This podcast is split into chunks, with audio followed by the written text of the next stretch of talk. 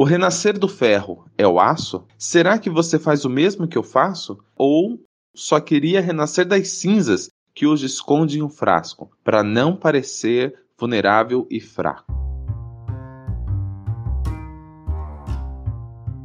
Nosso linguajar é nato, não estamos falando grego. Aqui falamos como aprendedores colaborativos sobre aprendizagem significativa, criativa, organizacional, filosofia, pedagogia, psicologia. Matite Vômenos, olhar de aprendiz e um pouco de Diz que me diz. Sejam todos bem-vindos ao nosso podcast. Olá, olá, seja muito bem-vindo ao nosso episódio de número 39. Olha lá, pessoal, 39 vezes a nossa presença nesta querida podosfera. Fala vocês. Salve, salve a todos vocês que nos escutam nesse momento. Episódio de número 39. Que bacana, é muita história para contar. É, cada vez mais o feedback de vocês vem crescendo, a troca de matite, a comunicação. eu sinto cada vez mais próximo dessa galera que nos escuta. Quando a gente ouve um depoimento, um comentário, uma sugestão, isso é muito bacana. Dá um, uma sensação maior de que tudo isso faz muito sentido e que a gente deve seguir em frente. Então vamos nessa. Forte abraço, meus amigos, meus companheiros de podcast.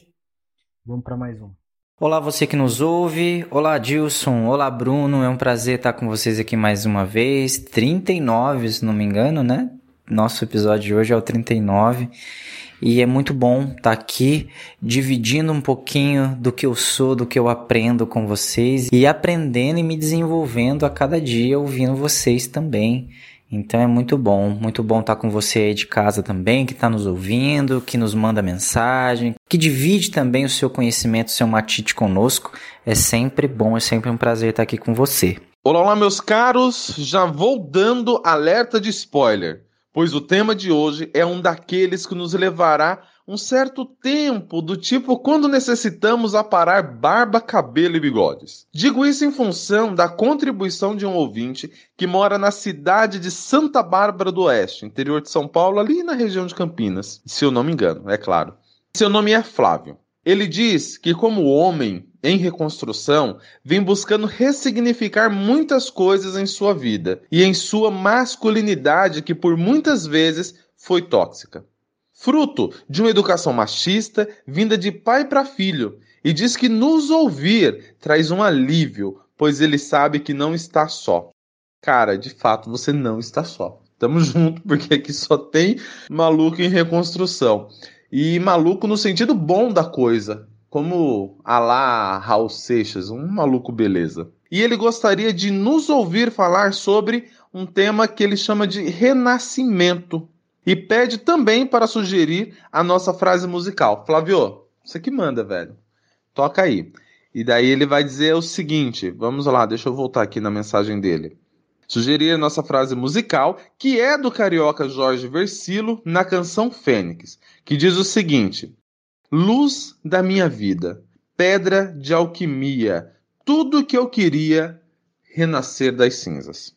Toda essa história só para nos perguntar esta pedra de alquimia é uma pedra de ouro? Aquela que diz que o homem tem obrigação de ser apenas o provedor de recursos financeiros dentro de casa? Essa pedra é aquela pedra de tropeço da soberba do complexo de Gabriela que diz que nasceu assim, cresceu assim e, consequentemente, deve se manter assim. Ou esta pedra é uma pérola, aquela da insatisfação da ostra que transforma um grão de areia em uma linda pérola, dando a ela um novo significado e um valor, e consequentemente de sermos novos homens. Fala vocês. E Adilson, vamos lá, né? Vamos falar então sobre a sua provocação. Rapaz, dentro das coisas que você falou aí, você falou três tipos de pedra, né? Você falou a pedra de tropeço, a pedra de ouro, é, de que tem que ser feita assim um assado e a pedra da insatisfação da ostra. E eu acredito que, na verdade, o que a música tá falando seria outra pedra, tá?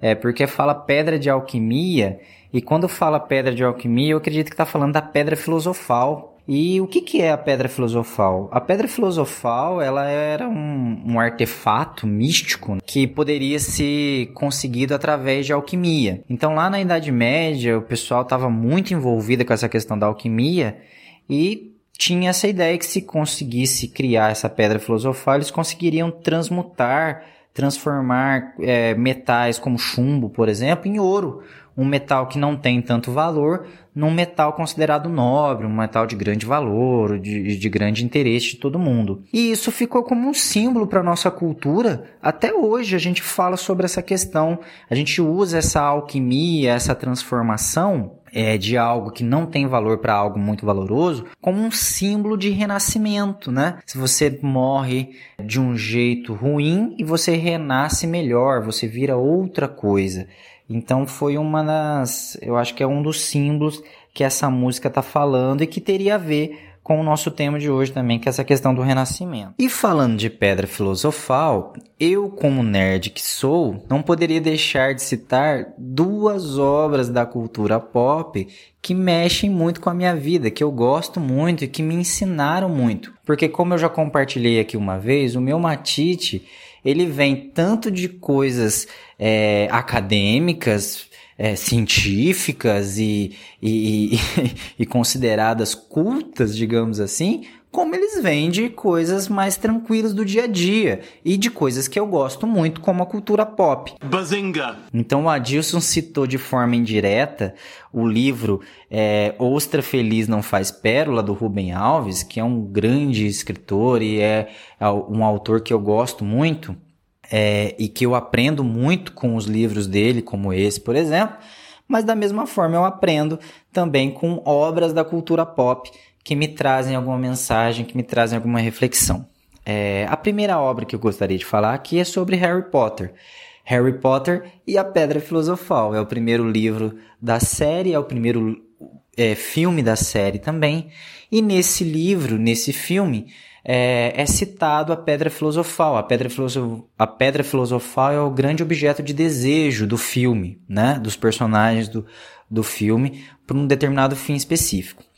E é muito interessante que nesse filme, nesse livro, eles citam o Nicolau Flamel. O Nicolau Flamel ele foi né, realmente um, um, um alquimista da Idade Média que estava muito engajado nessa questão da pedra filosofal é, ele, ele era, na verdade, um, um escriba, né? Ele copiava livros e tal, e trabalhava com a venda de livros, e ele ficou muito interessado na questão da, da alquimia na época e tal, e foi atrás das coisas. É, isso de verdade, tá? Isso não é no, no livro, não. No livro ele é só citado, é, no livro do Harry Potter. Mas na realidade mesmo ele existiu, ele era um cara que foi, ele estava muito engajado em criar a Pedra Filosofal, e reza a lenda, aí já é lenda, né? A gente Mas reza a lenda que ele teria conseguido, que ele teria conseguido criar a pedra filosofal porque ele tinha uma receita, um livro é, que, que um judeu ajudou ele a traduzir os escritos, ele estudou muito e tal, ele teria conseguido criar a pedra filosofal. E a pedra filosofal teria dado para ele o poder tanto de transmutar metais inferiores em metais nobres e valiosos, como teria dado para ele também a vida eterna, através do elixir da vida, ele teria conseguido viver eternamente ou viver muito tempo é, por conta disso. E é interessante né, essa ideia do, do, da pedra filosofal que, que, que dá esses poderes, esse artefato químico capaz de, de conseguir trazer esse renascimento, essa ideia de, de vida eterna e essa ideia de transformar coisas que não têm valor em coisas mais valorosas. Eu achei sensacionais as reflexões do Welder a respeito de diversas pedras, né? Que bacana. Quando ele comentou sobre a pedra filosofal, remetendo à pedra de alquimia, você viu como é bacana a gente compartilhar uma matite, né? É, eu já tinha escutado sobre a alquimia, sobre os alquimistas e toda essa questão de transformação das coisas, mas a pedra filosofal em si sempre me remeteu à pedra da imortalidade, pedra que quem conseguisse não morreria mais. Talvez todas essas histórias estejam de alguma forma interligadas e é puro desconhecimento meu, né? E aí trazendo no, nesse contexto da música, né? interligando tanto a pedra de alquimia quanto a questão do, da fênix renascendo das cinzas, eu acho essa, essa analogia bastante bacana, né? essa interligação entre esses dois fatores. Quando a gente para para pensar que algo, e não necessariamente é a pedra de alquimia, de fato, algo capaz de transformar a nossa vida e nos tirar de algum lugar sombrio bastante para que a gente é, imagine que seja um renascimento, né? uma transformação né, através do renascimento. Então eu achei, achei bem bacana todas essas, essas discussões e comecei a pensar aqui comigo, né? Tantas e tantas pedras de alquimia que já passaram pela minha vida e acredito que na de todo mundo. Né? O que, que eu quero dizer com isso? Acho que muitas pessoas em algum momento imaginaram ou de fato estiveram, né? não literalmente, mas estiveram no fundo do poço, muito para baixo, com aquela sensação de derrota e mesmo não encontrando literalmente né, uma pedra de alquimia que lhe desse forças para renascer, é, encontrarem em outras coisas, né, em outros fatores da vida, é, seja seja num, numa conversa com um amigo, num apoio da família, numa nova oportunidade de emprego, ou até de fato, né, num, numa ajuda médica, enfim. E aí é, é bacana a gente pensar nisso. Né? Talvez não sejamos é, imortais, mas a vida nos traz bastante, bastante coisa, né? A vida nos traz diversas pedras de alquimia capazes de nos transformar, né? capazes de nos transformar. Acho que essa é, essa é a ideia, muito bacana.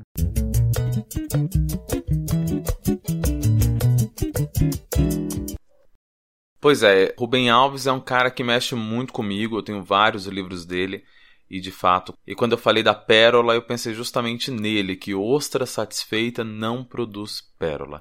A insatisfação ela faz com que a gente mude muitas coisas. E, e, e o bacana da, da, fala de vocês, tanto a, a fala inicial do Helder quanto o complemento que o Bruno faz, é a ideia de que o que é para um não é para outro uma das frases constantes quando a gente falou da, da maturidade é que as pessoas diziam assim para mim: Adilson, todos nós envelhecemos, mas não obrigatoriamente todos nós amadurecemos. Mas quando eu penso que esse nem todos amadurecemos, é a questão do nem todos nos transformamos. Porque muito ou pouco, cada um tem seu nível de maturidade, o seu nível de vivência. Eu estava num treino com o meu primo, o Fábio. Aliás, Fábio, um abraço para você, sua esposa, sua filha, coisa linda do, do tio. E ele falou, cara, mas você acha que de fato a, a maturidade ela está intrinsecamente ligada à idade? E eu disse não, a idade não, a maturidade não está ligada intrinsecamente à idade mas a maturidade ela é algo subjetivo à idade. Essa é uma interpretação minha.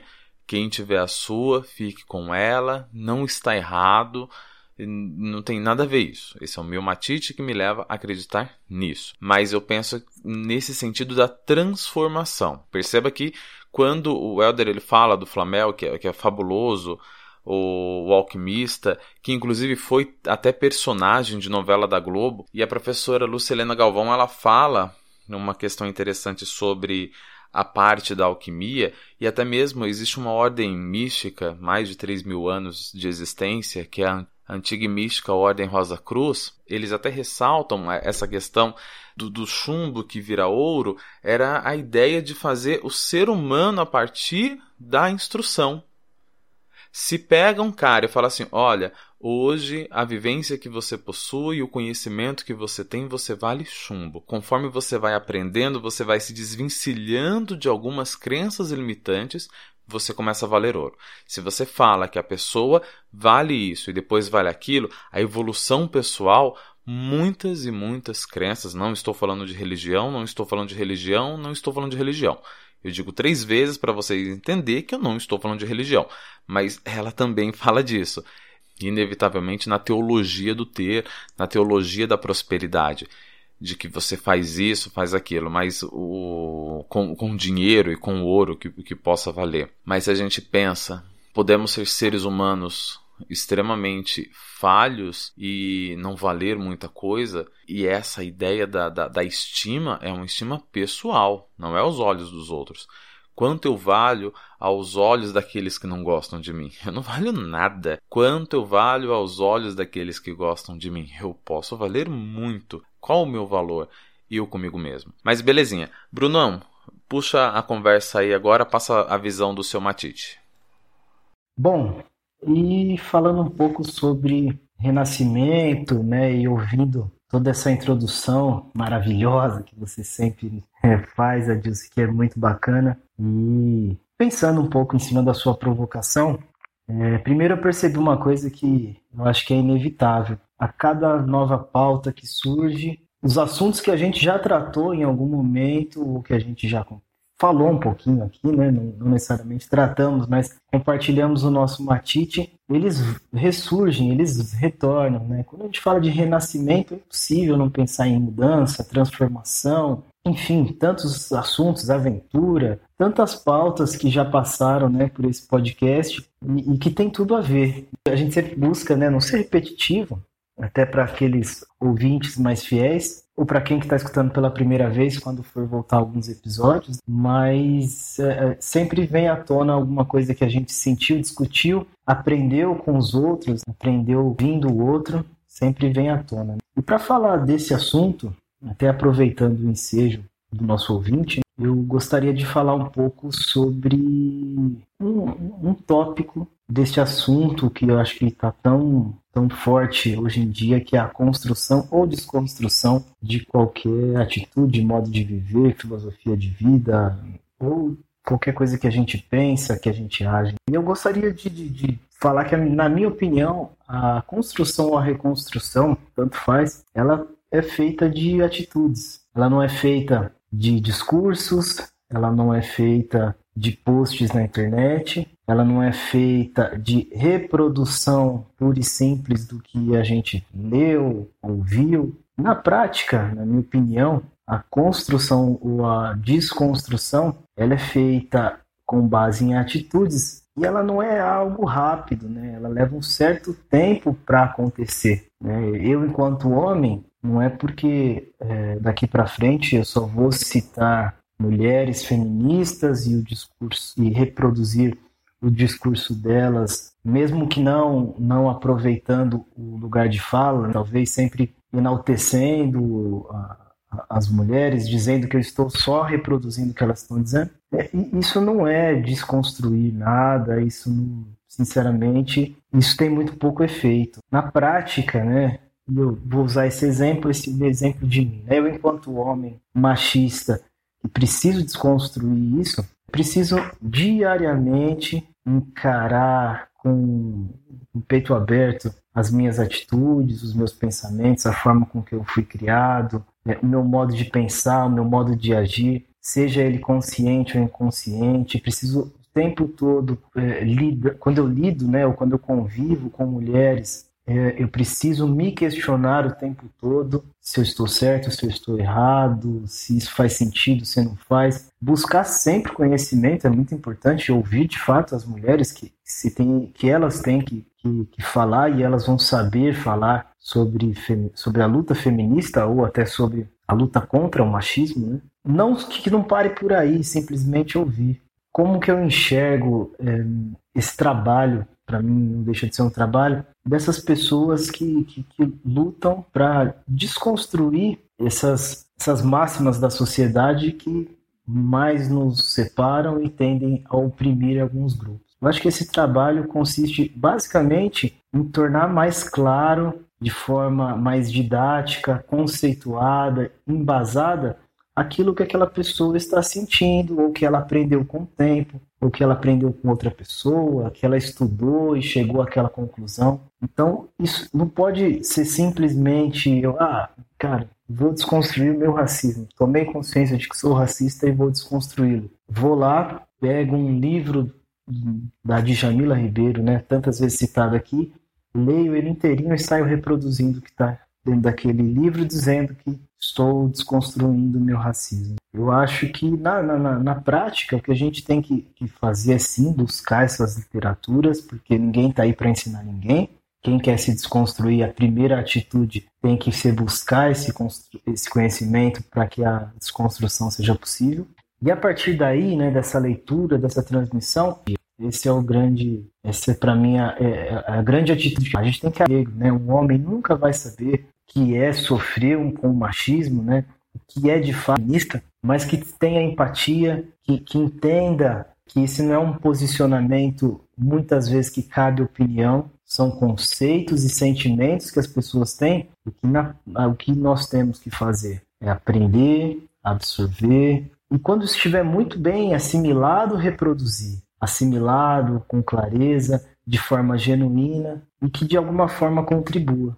Para fechar esse raciocínio, né, a reflexão que eu, que eu trago agora é que ninguém precisa chegar ao ponto de das cinzas, né, para ressurgir como uma fênix, digamos assim, né? A construção ou a desconstrução, o ponto de partida dela é quando a gente simplesmente toma consciência, né? Quando a gente busca, fala assim, cara, deixa eu ouvir o que essas pessoas estão dizendo e ver se faz sentido. É, muitas, muitas vezes a gente pode pensar, poxa, talvez na minha consciência eu nunca tenha tido uma atitude homofóbica. Acho que eu nunca fui homofóbico. É, mas isso não quer dizer que a gente não tenha uma homofobia ser desconstruída dentro da gente. A minha sugestão é que a gente sempre ouça, ouça o outro, ver o que aquela pessoa tem a falar. Pode não ter nada a ver com a nossa realidade, mas vamos ouvir. E a partir daquilo, vamos tentar entender de coração aberto, sem já pensar num contra-argumento. Primeiro, vamos ouvir, vamos tentar absorver, tentar assimilar, estudar um pouco sobre aquele assunto e aí sim tirar uma conclusão e partir de repente para uma desconstrução que não necessariamente ela precisa ser pós um, um, momento né, de, de preconceito, de discriminação extremo ou de, de afastamento, de violência, o que quer que seja. Às vezes dentro da gente a gente tem alguns fatores a serem construídos de forma a tá, tá sofrendo com o que acontece na nossa sociedade. Que esse é meu matite.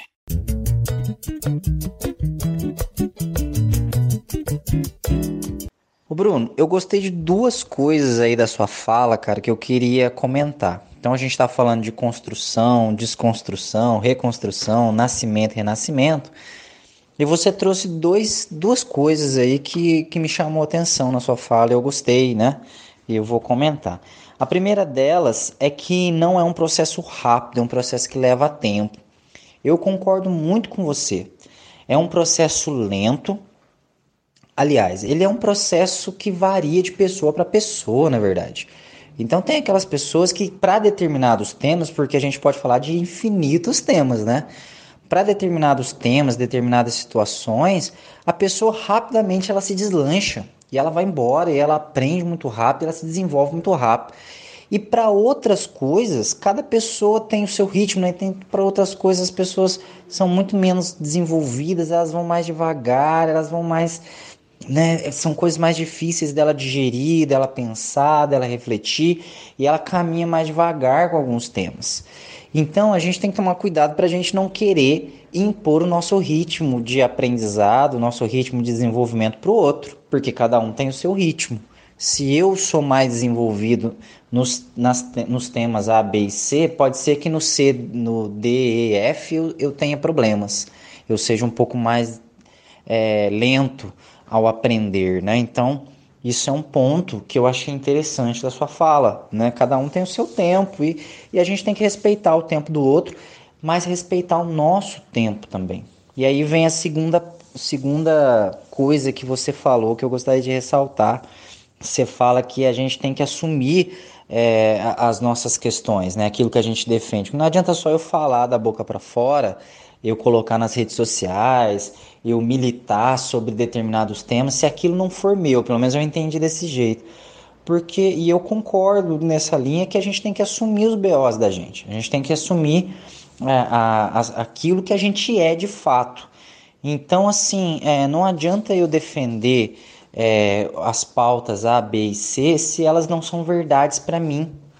Se elas não são verdades para mim porque isso seria demagogia, hipocrisia. É, então eu preciso entender, cara, essas coisas que eu defendo, elas são minhas realmente, elas fazem parte da minha essência, do que eu acredito, do que eu penso. Porque senão, por que, que eu tô. Não adianta eu colocar lá bonitinho na minha rede social, não adianta eu falar sobre isso é, nos, nos, no, nos encontros sociais que eu tiver com as pessoas, se isso realmente não for verdade na minha vida.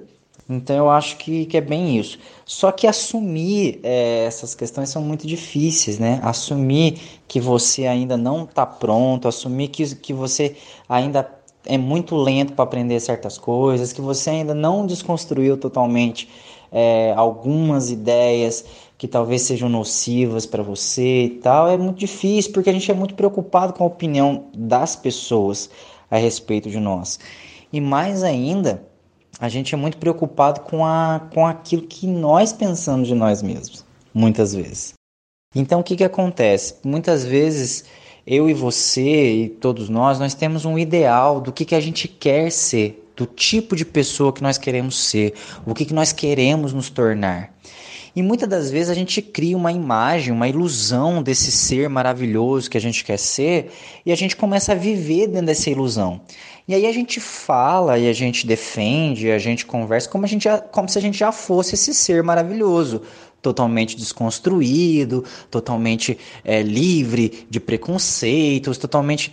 E na verdade, a verdade é totalmente diferente. A verdade é que a gente está numa caminhada, às vezes está no começo da estrada.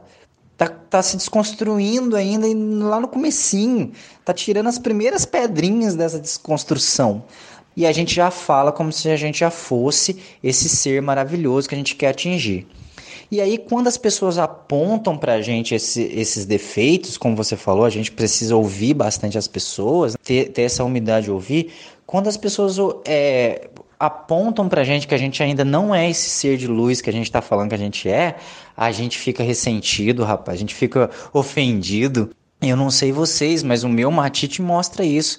Quando alguém aponta o dedo e fala assim: olha, você não é esse ser de luz aí que você tá falando que você é, não. Você tem um pezinho sujo aqui que eu tô vendo. Ah, rapaz, e aí a gente fica bravo, eu fico bravo às vezes, eu quero defender o porquê que o meu pé tá sujo, eu quero defender o porquê que eu ainda. Sendo que, na verdade, é, precisa só de uma humildade, de você aceitar que, não, realmente, eu tô numa caminhada. Não, realmente eu estou construindo. Então, tem coisas em mim que ainda precisam ser revistas, tem coisas em mim que precisam ser lapidadas ainda. Eu ainda não estou pronto do jeito que muitas vezes eu imagino que eu estou. Então, ouvir as pessoas, principalmente as mais próximas de nós, que têm essa coragem, as que têm essa coragem de apontar o dedo e falar: olha, aqui ali você precisa mexer, aqui ali não está legal, é, é importante é legal a gente ter essa humildade de aceitar a opinião das pessoas a respeito de nós. É, e de ver se tem alguma veracidade naquilo e se realmente eu posso mudar. Isso é humildade, né? É, bem medido, bem pensado, ou bem medido e bem dosado, melhor dizendo, isso que o Bruno, o Bruno falou e até o que o Helder está complementando, faz a gente pensar muitas coisas, muitas coisas. Mas quando eu falo que eu sou um, um homem feminista é no sentido de que não tem uma militância, não tem uma, uma bandeira ou coisa do gênero. Se tem uma mulher que, que pode falar, é, eu vou me calar e vou deixá-la falar, ah, porque o local de fala é dela. Mas, evidentemente, na ausência dessa mulher, eu vou defender o feminismo, porque o feminismo, para quem ainda não entendeu, ele não é o antônimo de machismo. E se você ainda tem uma dificuldade gramatical sobre o que é antônimo, o, o bonito, o antônimo é feio, o legal, o antônimo é chato, e, e assim sucessivamente. Não, não estamos aqui para falar sobre gramática. Mas o machismo, a gente pensa que ele mata apenas mulheres, mas não, ele também mata homens. Como assim, Edilson? De cada cinco suicidas, quatro são homens. E se a gente pensar que o fruto disso é o não enquadramento nessas mudanças, transformações e aventuras que a gente não consegue fazer. Por inúmeros motivos. Há uma predominância na nossa audiência de mulheres e boa parte delas são mães. E quando a gente coloca esse assunto sobre o feminismo, é até para a educação das crianças. Em que sentido? Tem coisas assim que se fala, ah, mas seja homem, fala grosso, engole o choro. Então a gente não consegue viver as nossas emoções. Muitas coisas não estão acontecendo. E nesse sentido da gente dosar muito bem no, no, no que fala, ter a humildade, eu tenho uma, uma dificuldade que é a questão da memória. Talvez seja isso que o Elder está falando, que quando apontam para gente, a gente tem que ter humildade de ouvir. Só que algumas pessoas, a dificuldade que eu tenho é o seguinte: você percebe que o cidadão acabou de aprender a tabuada do 3 e já quer falar sobre, sei lá, Eduardo e Mônica, coisas sobre o céu, a terra e o ar. É, é, é muito complicado neste sentido. Então a gente tem que ter a, a, dosagem, tem que saber o tempo de cada um, e na dúvida a gente se cala. Assim como a gente falou da, da pedra de ouro, se a fala vale prata, o silêncio vale ouro. Em alguns casos, o ideal é, é silenciar mesmo. Mas porque eu tenho medo de, de, de, do que acontecer é o seguinte: de tanta gente ouvir, a gente também não, não querer falar pra gente. Não precisa de plateia, não precisa de público. Mas a gente fica com dificuldade de, de se posicionar depois. Que o nosso silêncio não, não venha acarretar problemas maiores para o inocente e, e assim sucessivamente. Mas, é, desculpa, Helder, de, te, de te interromper. Conclui aí, por favor. Agora, a gente tem que tomar cuidado também para a gente não, não cair para outro lado. Uma, às vezes o orgulho bate, a gente não quer aceitar uma coisa que apontam da gente, porque a gente não quer é, ser diferente, perceber que na realidade eu sou diferente daquela imagem bonita e linda que eu criei na minha cabeça. Por outro lado, às vezes a gente pode, a gente pode cair no erro das pessoas é, a gente pode cair no erro de, de, de se afundar também em autocomiseração, né? As pessoas falam que a gente é, vai, é verdade, eu não consigo resolver mesmo, eu sou um idiota, um desgraçado, eu sou isso. E aí a gente começa a dar pedrada na gente sem dó. E aí a gente fica mal também, porque se você fica falando, afirmando que você é tudo isso de, de bosta, né? De, de errado, de. Cara, você também não vai para frente. Então, assim, o ideal é você não falar, não, é verdade, eu estou construindo, eu sou o que eu sou, eu sou o que eu sou. Hoje eu sou assim, eu sou assado, eu tenho dificuldade com isso, com aquilo, eu estou trabalhando no meu ritmo, no meu jeito, e eu vou atrás e eu vou resolver. Agora, cair na autopiedade também, ficar chorando e achando que. A, a, pegando tudo isso que as pessoas tacam em mim e colocando como verdade e tal, também, isso também não é o caminho. Então, tem essas duas questões. Bem, pessoal, é, acho que já, já deu por hoje, né? A gente já está em mais de 30 minutos, consumindo do tempo de, daqueles que nos ouvem. Já, já manifesto aqui a minha gratidão, a relação a cada um de vocês. Recentemente ficamos sabendo que temos ouvintes agora em Angola e na Índia. Então, pessoal, muito obrigado pelo carinho. É incrível saber que a gente está fazendo parte do Matite de tantas pessoas. Contribuam mais, colaborem mais vamos fazer desse canal tão democrático um canal também tão acessível para as questões tanto que perguntarem para mim, para o Bruno, para o Helder, para o Baldo, sugerir a, a, frase musical, esse espaço é seu. Ele não é apenas democrático, que cada um tem o direito de fala, mas vocês também. Adilson, eu quero falar, quero ser ouvido também nos lugares onde vocês falam. Entre em contato com a gente no nosso Instagram, arroba aprendizmatite, M-A-T-H-I-T-E. E me chama lá, chama a Stephanie, que é quem colabora com a gente nas postagens e nas redes sociais, que a gente vai dar um jeitinho de colocar a sua fala aqui também. Beleza? Então, pessoal, grande abraço, beijos na família e até semana que vem. Meninos, alguma consideração final? Isso aí. Dessa forma eu me despeço aí. Mais uma vez é sensacional compartilhar meu matite e receber de coração sempre muito aberto o matite de cada um de vocês. E como eu peguei gosto desse negócio de, de trocar uma ideia, né, de chamar essa galera que nos acompanha para dialogar, contem aí vocês pra gente quais foram as pedras filosofais, pedras de alquimia que já foram capazes de transformar a vida de vocês de alguma forma. Pode ser uma ideia, ou melhor, uma história, alguma coisa que tenha acontecido que, que marcou bastante vocês, mas compartilha com a gente, é sempre muito bacana ouvir esse, esse feedback de vocês. E é isso. Forte abraço, meus companheiros, e até a próxima.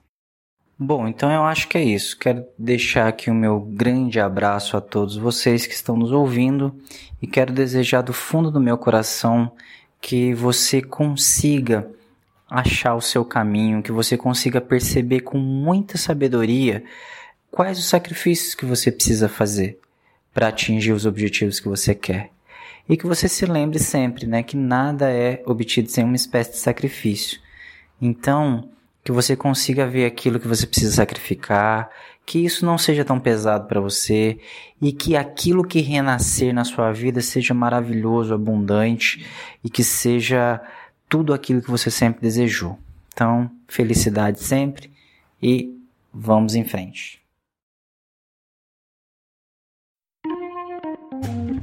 Chegamos ao final deste episódio, que contou com a colaboração de Bruno Reis, Welder Santos, Rosângela França, Stephanie Oliveira e eu, Adilson Matias de França. Lembre-se de compartilhar com seus amigos, ou com não tão amigos assim, mas compartilhe.